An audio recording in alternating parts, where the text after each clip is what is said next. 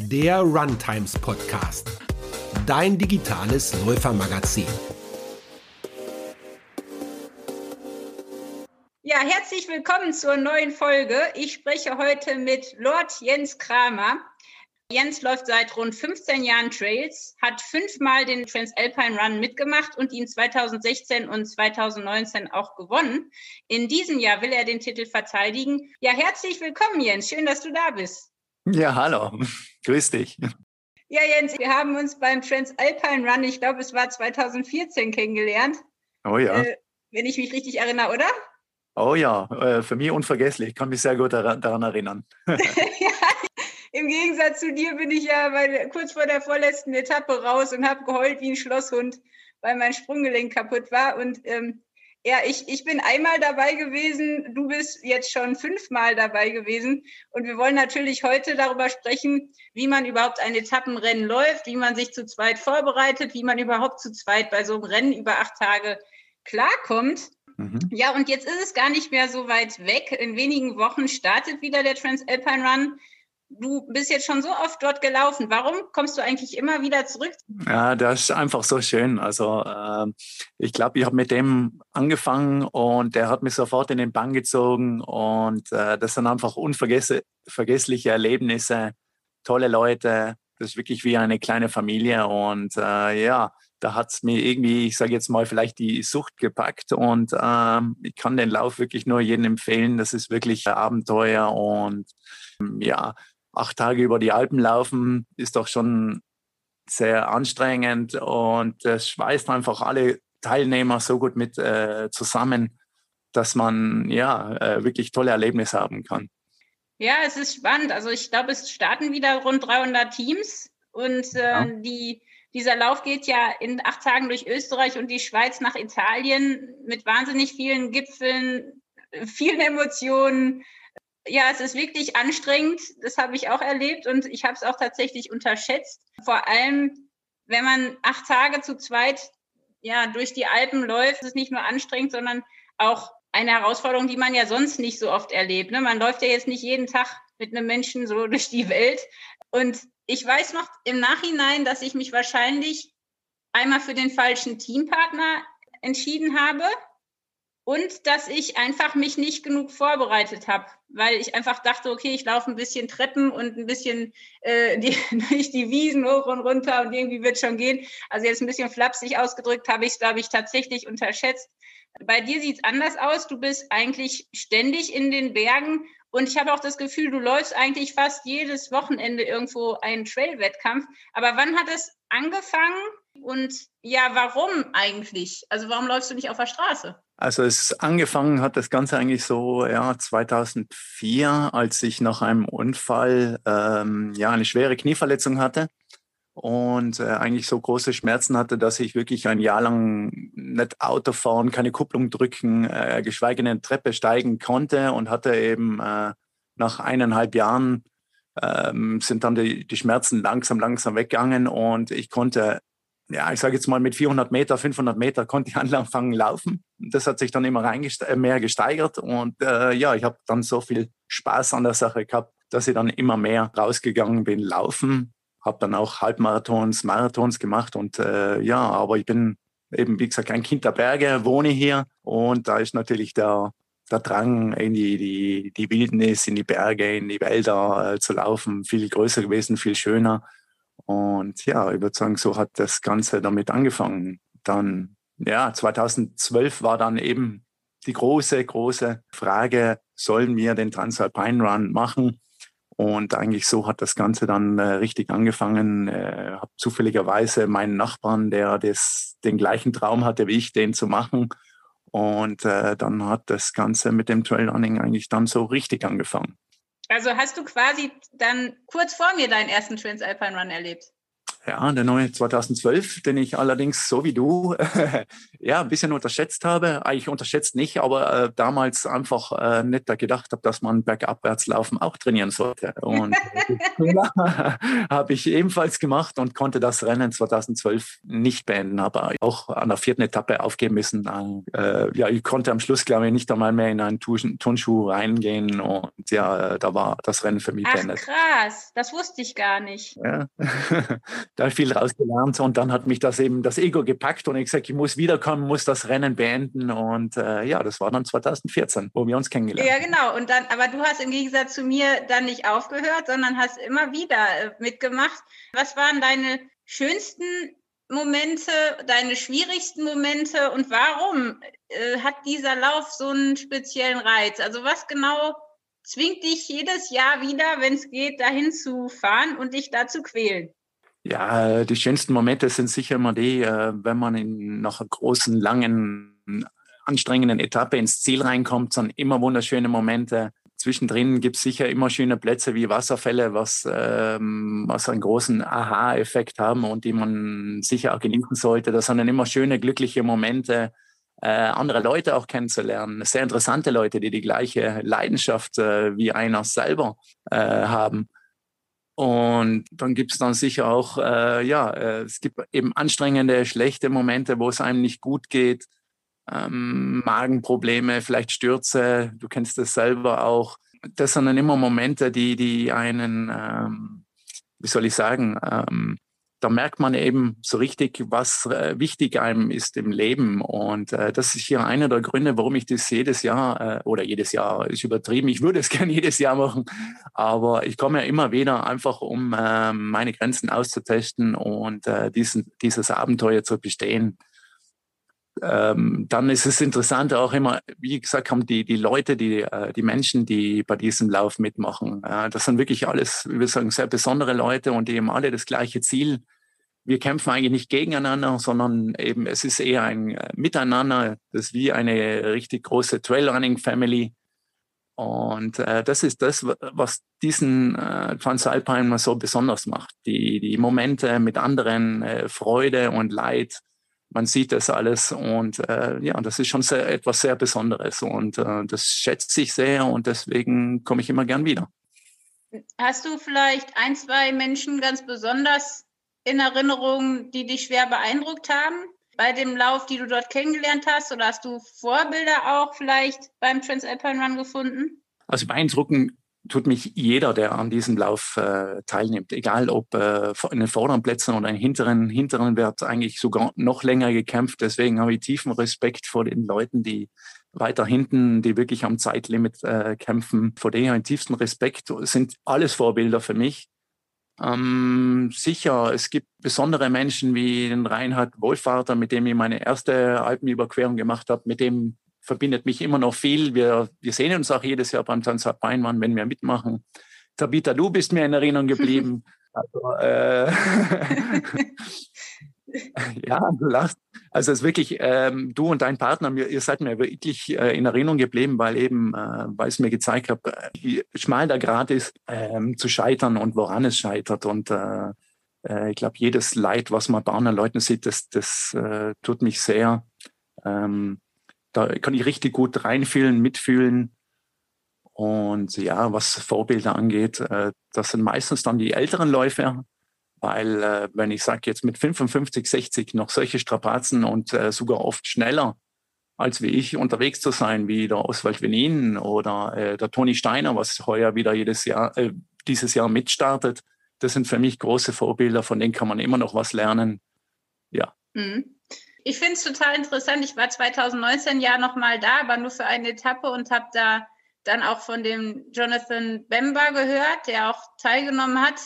Ähm, ein Engländer, der in den Bergen in Kaschmir fast seinen Fuß verloren, auch sein Leben verloren hatte und dann sich auch mühsam zurückgekämpft ins Leben und auch in den Laufsport und tatsächlich, obwohl der Fuß total verkrüppelt ist, beim Transalpine Run mitgemacht hat, auch gefinisht hat, ähm, wenn man so einen acht Tage Alpenlauf macht, das, das sind schon Kämpfertypen. Ne? Also man muss zu zweit stark sein. Das ist ja auch das Schöne, dass man eben nicht alleine läuft. Man lernt wahnsinnig viel über sich selbst und auch über die Menschen an sich. Das ist ja wie so eine kleine Heldenreise. Oh ja. Und die Frage ist jetzt für alle, die jetzt noch nie so ein Etappenrennen gemacht haben, was genau ist der Unterschied oder wie trainiert man auch für so einen Etappenlauf? Weil es ist ja für viele doch unvorstellbar, da ähm, 260 Kilometer oder mehr mit 15.000 Höhenmeter zu bestreiten. Wichtig ist auf jeden Fall, äh, einen guten Partner zu haben. Gut heißt jetzt nicht unbedingt, dass er stärker sein soll, sondern er sollte wirklich auf der gleichen Ebene sein. Und ihr solltet euch gut kennen, weil ähm, äh, an Menschen, den man davor noch nie getroffen hat, äh, ist nicht immer eine gute Sache, dass man sich auch versteht. Deswegen äh, ganz wichtig die Partnerwahl. Aber was eben die Vorbereitung angeht, äh, man sollte sich schon ja ein Jahr lang, halbes Jahr lang davor vorbereiten. Also man sollte schon Halbmarathons äh, verinnerlichen, ganz am Anfang von Jahr. Ein Marathon soll auf jeden Fall geschafft werden. Ähm, ist jetzt aber nicht unbedingt ein Muss. Sagen wir. Wichtig ist, ähm, dass man Spaß an der Sache hat, dass man das Rennen nicht unbedingt als Rennen sieht, sondern als Abenteuer. Und äh, dass das Erste oder Wichtigste ist, einfach gesund ähm, anzukommen. Ich sage jetzt vom Anfang von Jahren, da sollte man eben an der Grundlagenausdauer arbeiten. Und ähm, dann sind bei mir normalerweise immer so Läufe um die ähm, eineinhalb, zwei Stunden angesagt. Die mache ich dann ungefähr vielleicht zwei, dreimal die Woche. Und dann auch, je näher der Wettkampf kommt, sage ich, steigern wir uns. Ähm, dann verlängere ich die Läufe auch, mache aber ganz wichtige Pausen. Also wenn ich jetzt wirklich Läufe um zwei, drei Stunden mache, dann mache ich, versuche am nächsten Tag Pausen zu machen. Ganz wichtig, dass der Körper sich regeneriert. Und was ganz lange Läufe angeht, die verlagere ich normalerweise auf zwei, alle zwei Wochen. Und da mache ich dann am Wochenende, dann können es, ähm, ja, ich sage am Anfang äh, 30 Kilometer sein, bei mir später, ja, werden es dann auch mal 70, 80, weil ich mache ja auch Rennen auf 100 Meilen und so weiter. Aber wenn man jetzt wirklich nur auf den Transalpinmann und aufs Ankommen anschaut, dann sollte man einfach so vier, fünf Stunden Läufe, sollte man Wochenende einfach mal machen. So alle zwei Wochen, ganz, ganz wichtig. Ja, Du hast ja vorhin erzählt, dass dein erster Transalpine Run auch gescheitert ist, so ein bisschen am Bergablaufen. Wie hast du das dann in den Griff bekommen? Weil ich glaube, das ist tatsächlich eine Kunst, die erstmal ziemlich viel abfordert. Weil Berge hoch kommen wir immer, aber runter, äh, das ist ja echt nicht so einfach, das zu lernen. Nee, überhaupt nicht. Also ich habe es eben, wie gesagt, total unterschätzt. Äh, dachte, man muss nur rauf, aber runter geht's ja von alleine. Aber dem war nicht so. Und äh, das war mir dann eben nach dem Scheitern vollkommen klar und habe einfach, äh, ja, dann einfach das Jahr danach habe ich wirklich äh, mir Downhill-Strecken gesucht, schwierige auch und habe die wirklich äh, praktisch immer gleiche Strecken abgelaufen, um mich zu äh, verbessern. Und äh, ich glaube, ja, wer mich inzwischen kennt, weiß, dass ich, glaube ich, inzwischen ein sehr, sehr guter Downhill-Läufer geworden bin. Einfach weil ich hart an mir gearbeitet habe und äh, inzwischen macht es mir einfach riesengroßen Spaß. Man darf einfach keine Angst haben vom Fallen und äh, sollte das komplett ausblenden und dann äh, steht einem schnellen, flotten Downhill eigentlich gar nichts mehr im Wege und äh, kann richtig Spaß machen. Ganz wichtig. Ich habe jetzt am Wochenende mit Anna Hana äh, gesprochen, die ja jetzt auch Trailrunning für sich entdeckt. Und äh, die sagte dann, was sie empfiehlt, ist, dass man das Fallen lernen sollte. Downhill laufen natürlich auch, aber das Fallen. Also die hat auch mal Jujutsu gemacht und so. Und ich fand das ganz witzig, weil ich habe jetzt nie das Fallen geübt. Hast du das mal gemacht? Äh, Fallen geübt, ganz sicher nicht. Ähm, man hofft immer, dass der, der Fuß, was hinten hängen bleibt beim Stürzen, ganz schnell wieder nach vorne kommt, um sich irgendwie abzufangen. Jetzt dafür trainiert habe ich ganz sicher noch nie, möchte es auch nicht. Ich vertraue einfach meinem Körper, dass er mir, ähm, wenn ich irgendwie ins Strauchen komme oder beim Stürzen bin, dass er mich schnell irgendwie abfedert, ohne dass mir irgendwas äh, wehtue. Und äh, einfach nicht ganz wichtig, gar nicht dran denken zu fallen, sondern einfach nur konzentrieren auf die Trails. Ja. Dann kann, glaube ich, kaum was passieren. Wie siehst du das mit den Stöcken? Weil das ist ja auch so eine, so eine Hassliebe von vielen. Ich bin mit Stöcken eigentlich auch mal später angefangen, habe dann äh, mal eine, zwei Saisonen, eben weil die Hassliebe so, ein Bergläufer braucht keine Stecken, habe ich sie bewusst mal weggelassen und habe immer an den Schlüsselstellen eigentlich äh, dann Probleme gehabt, dass mich Leute überholt haben. Deswegen eigentlich sobald ich Ultradistanzen oder ich sage jetzt ab 30 Kilometer benutze ich Stöcke auf jeden Fall bei den steilen Stellen. Also äh, du bist hundertprozentig schneller. Das kann ich dir versichern. Deswegen Hassliebe, das, das kann man auf jeden Fall streichen. Das, die Stöcke tun einem gut, die helfen einem. Und äh, wenn es mal ganz lange Strecken werden oder irgendwie welche Probleme mit, ja, ich sage jetzt mal Schmerzen oder so, dann sind Stöcke auf jeden Fall eine riesengroße Hilfe. Auch mal beim Downhill. Also besonders vielleicht auch bei Regen, wo das, wo der Terrain ziemlich rutschig ist. Und ähm, also ich empfehle Stöcke auf jeden Fall. Also ich habe mich auch dran gewöhnt. Ich habe aber auch echt Probleme gehabt am Anfang, vor allem bergab. Also ich hatte immer das Gefühl, ich werde langsamer mit Stöcken, wenn ich runterlaufe. Ja, jetzt generell, also im Downhill Stöcke benutze ich da nie. Also ich tue sie weg. Ich brauche die Hände frei, um äh, ja, um die Balance zu halten. Ich benutze wirklich nur im, im Uphill, wenn es steil wird. Und beim Downhill tue ich sie weg. Also den muss ich dann wirklich im Downhill nur benutzen, wenn ja, wenn das Terrain wirklich so äh, rutschig ist, Schnee, Matsch oder irgendwelche Probleme. Aber ansonsten sind sie eigentlich nur im Weg. Ja. Ähm, wir haben vorhin darüber geredet, wie wichtig das ist, dass man für so einen Teamlauf auch den richtigen Partner findet. Bei mir war es ja tatsächlich Ganz so, dass ich damals eigentlich mit jemandem zusammengelaufen bin, den ich kaum kannte und wo auch klar war, dass, dass der Thibaut doch recht ambitioniert ist und auch gerne unter den Schnellsten mit dabei sein will. Und ich war eigentlich eher so vom Typ, ich ich äh, möchte natürlich schon mein Bestes geben, aber eigentlich möchte ich auch viel Spaß haben. ja, der kleine Franzose war schnell, das habe ich schon gemerkt. Genau, ja. der war, der war eigentlich zu schnell und vor allem hat das Wetter mich auch total überrascht. Also die Berge sind das eine, wenn man jetzt aus dem Flachland kommt wie ich, äh, ist das schon schwer genug, aber wenn da noch Schnee und Regen und Kälte dazu kommt, das ist natürlich auch in den Bergen immer so eine Sache. Man kann das nicht so richtig planen, wie das Wetter wird. Aber ich glaube, die Kombi aus einem Partner, der sehr ambitioniert ist und auch stärker, deutlich stärker, und dieses schwierige Wetter haben mir damals echt das Leben schwer gemacht. Wie mhm. findest du denn ganz konkret den richtigen Partner und wie bereitest du dich auch auf so schwierige Wetterlagen vor? Also den Partner aussuchen, also also wenn du ihn noch nicht kennst, dann auf jeden Fall äh, bereite dich mit ihm vor, mach mit ihm Trainings und du wirst merken, wie er tickt, weil äh, glaube, beim Transalpinrun ist es schon zu spät, weil äh, ja durch die Anstrengungen und Wetter und so, da ist man wirklich, bei uns sagt man, auf den Felgen gehen. Und da kann da schon mal Streitereien und so weiter äh, vorkommen. Sollten nicht, aber ähm, man, die, man ist müde, man schläft nicht gut, das tut einem weh, dann kann schon mal das eine oder andere Wort fallen. Aber eben im Vorfeld wäre vielleicht hilfreich, im, äh, jemand gut kennenzulernen oder im Freundeskreis zu suchen. Mhm. Und äh, wäre halt ganz wichtig, wenn ihr euch schon mal im Vorfeld sehr gut versteht und äh, die gleichen Ziele habt. Ganz, ganz wichtig.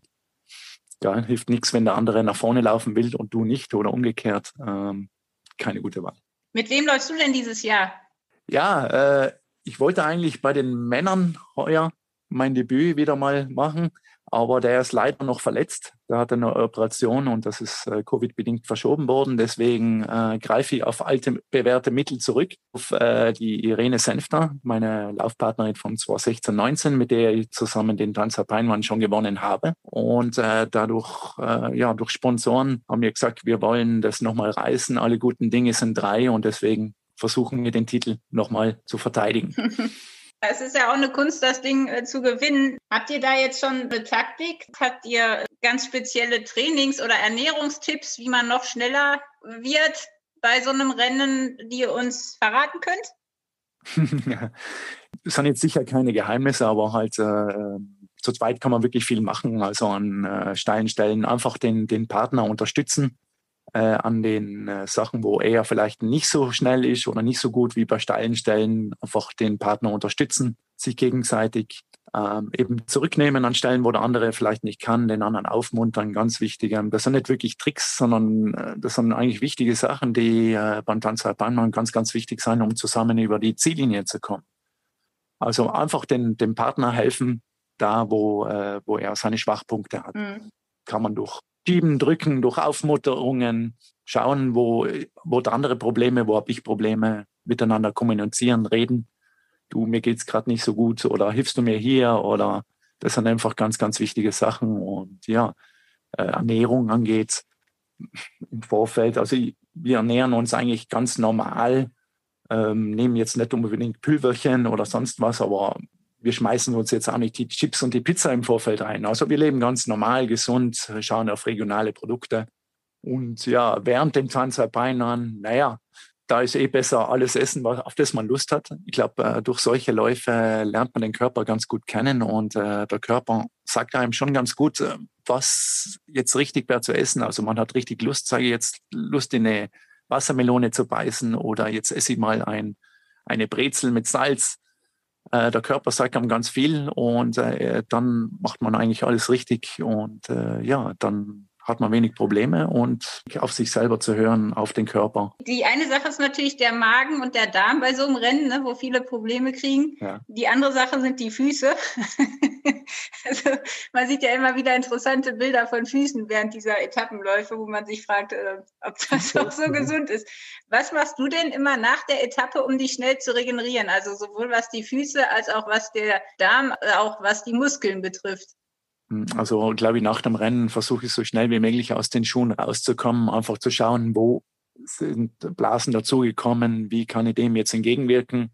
Aber was noch wichtiger ist, eigentlich nach dem Lauf, bei uns in Südtirol ist es so, wir gehen dann gerne in einen Gebirgsbach, in einen eiskalten und tauchen da unsere Füße oder den ganzen Körper unter. Das ist so äh, wirklich ein Hilfsmittel, was äh, müde Beine einfach wieder schnell entspannt. Das drückt durch die Kälte ähm, die Laktate raus und ähm, ja, verhindert so, dass sich das in den Beinen anreichert und man kann dann wieder schneller regenerieren und äh, flockig an den Start gehen. Zwar locker flockig klingt zwar nach, nach acht Tagen ein bisschen schwierig, aber es ist wirklich eine große Hilfe und das mache ich eigentlich oder wir nach jedem Rennen.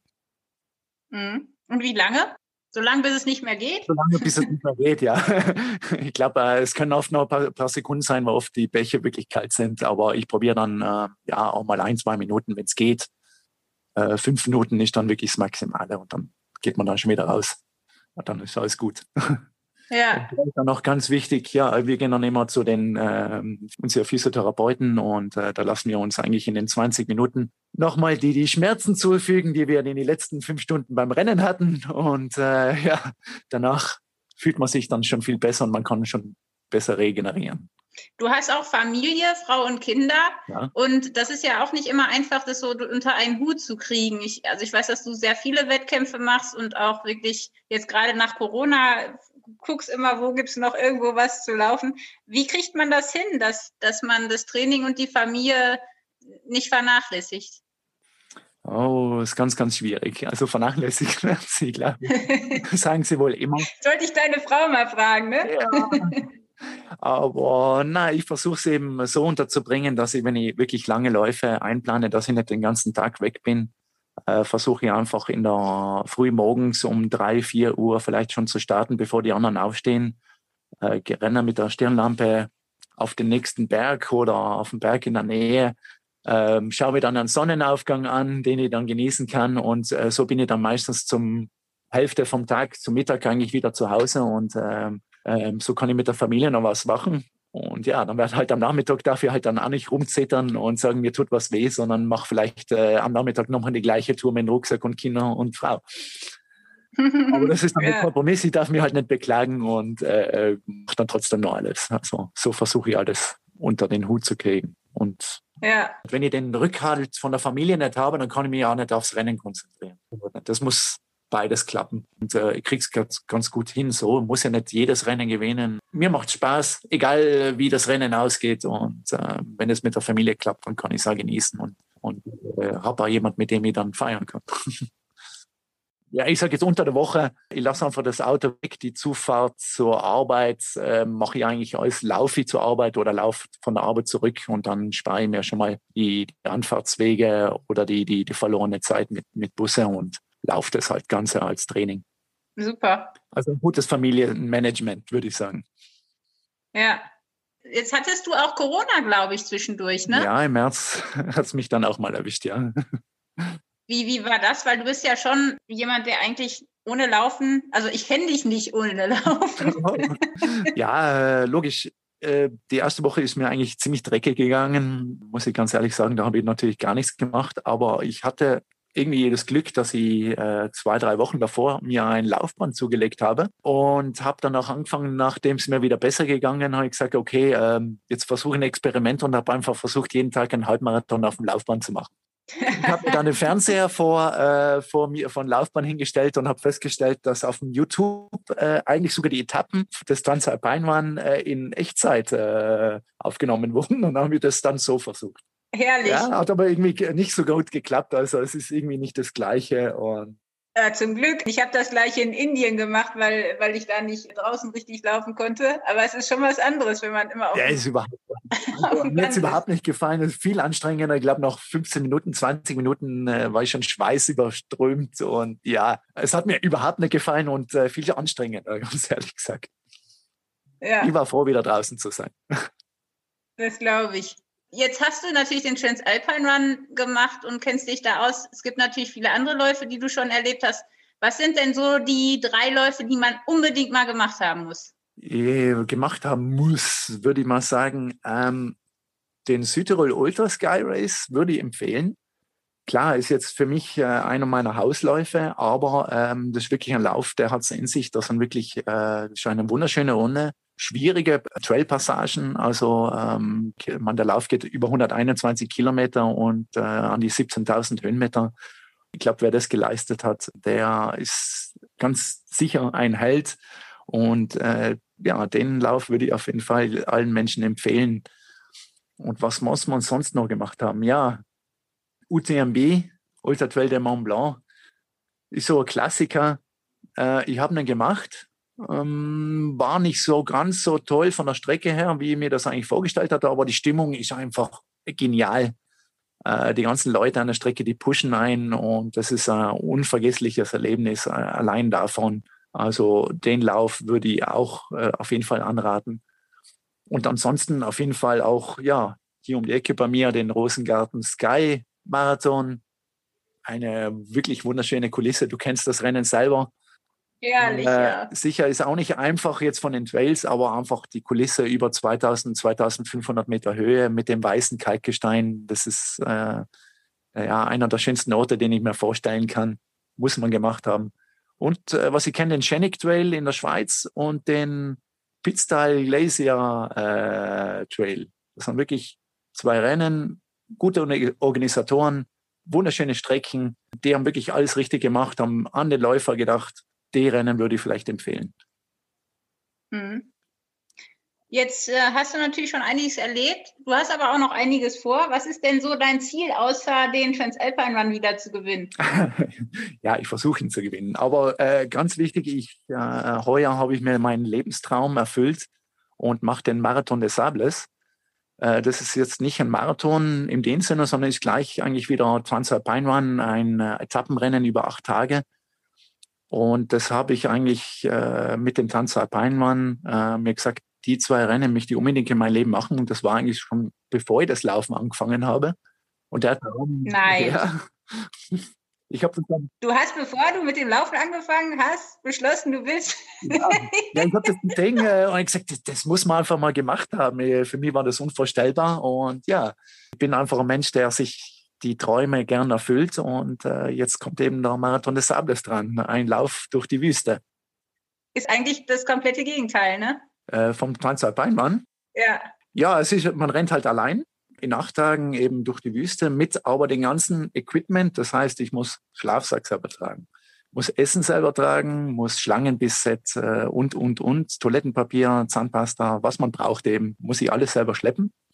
Und das ist natürlich bei den Temperaturen in der Wüste zwischen, ja, ich sage jetzt mal an die 50 Grad bis äh, in der Nacht kann es dann auch mal gegen Null gehen. Und äh, da muss man halt auch einen warmen Schlafsack mit haben. Da darf man nicht unbedingt dran sparen.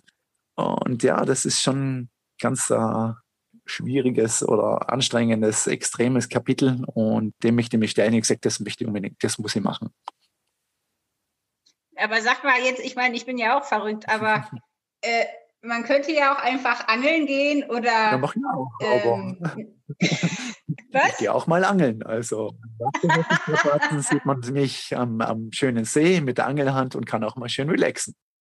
Also wirklich, kannst du das? Ja, natürlich. Also ich genieße das Leben. Ich muss nicht nur laufen, sondern äh, ich mache auch meine, Relax-Einheiten oder mach auch mal Ruhepausen. Ganz auf jeden Fall. Ja, ist das vielleicht auch das Geheimnis, wie man gesund bleibt? Weil ich habe manchmal das Gefühl, gerade Ultraläufer neigen dazu, dann doch zu viel zu laufen, zu extrem, immer weiter, immer schneller und die ähm, nicht mehr so die, die Pausenzeiten zu haben oder auch dieses einfach mal nichts tun können. Ist das das Geheimnis, wie man lange gesund bleibt? Ich würde schon sagen, also ähm, ich glaube, man sieht es an mir ganz gut, dass, äh, dass ich das hier, ich mache das ja über Jahre schon und habe eigentlich keine nennenswerte Probleme. Und ich halte einfach, äh, wenn ich müde bin und am nächsten Tag es geht gar nichts, dann mache ich einfach Pause. Also man soll auf sich hören und ich gönne mir das und äh, ich glaube, das ist ganz wichtig.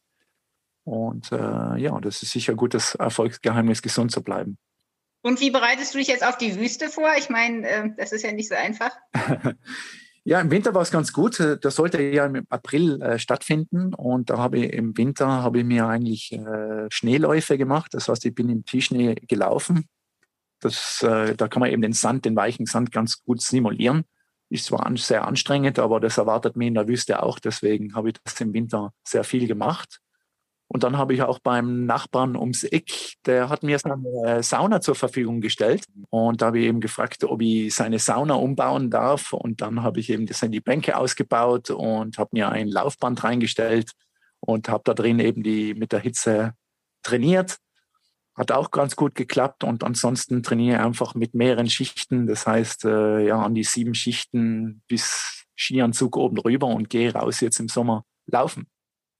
Wie reagieren die Leute? Äh, ehrlich gesagt, die haben Angst vor mir.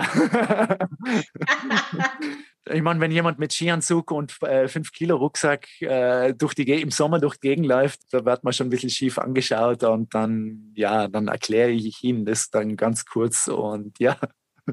Vielleicht sollst du dir so ein T-Shirt machen. Ich trainiere für den Marathon des Sables oder so. Ich habe das wirklich gemacht. Ich habe auf meinem Rucksack inzwischen einen Schild oben. Bitte wundern Sie sich nicht.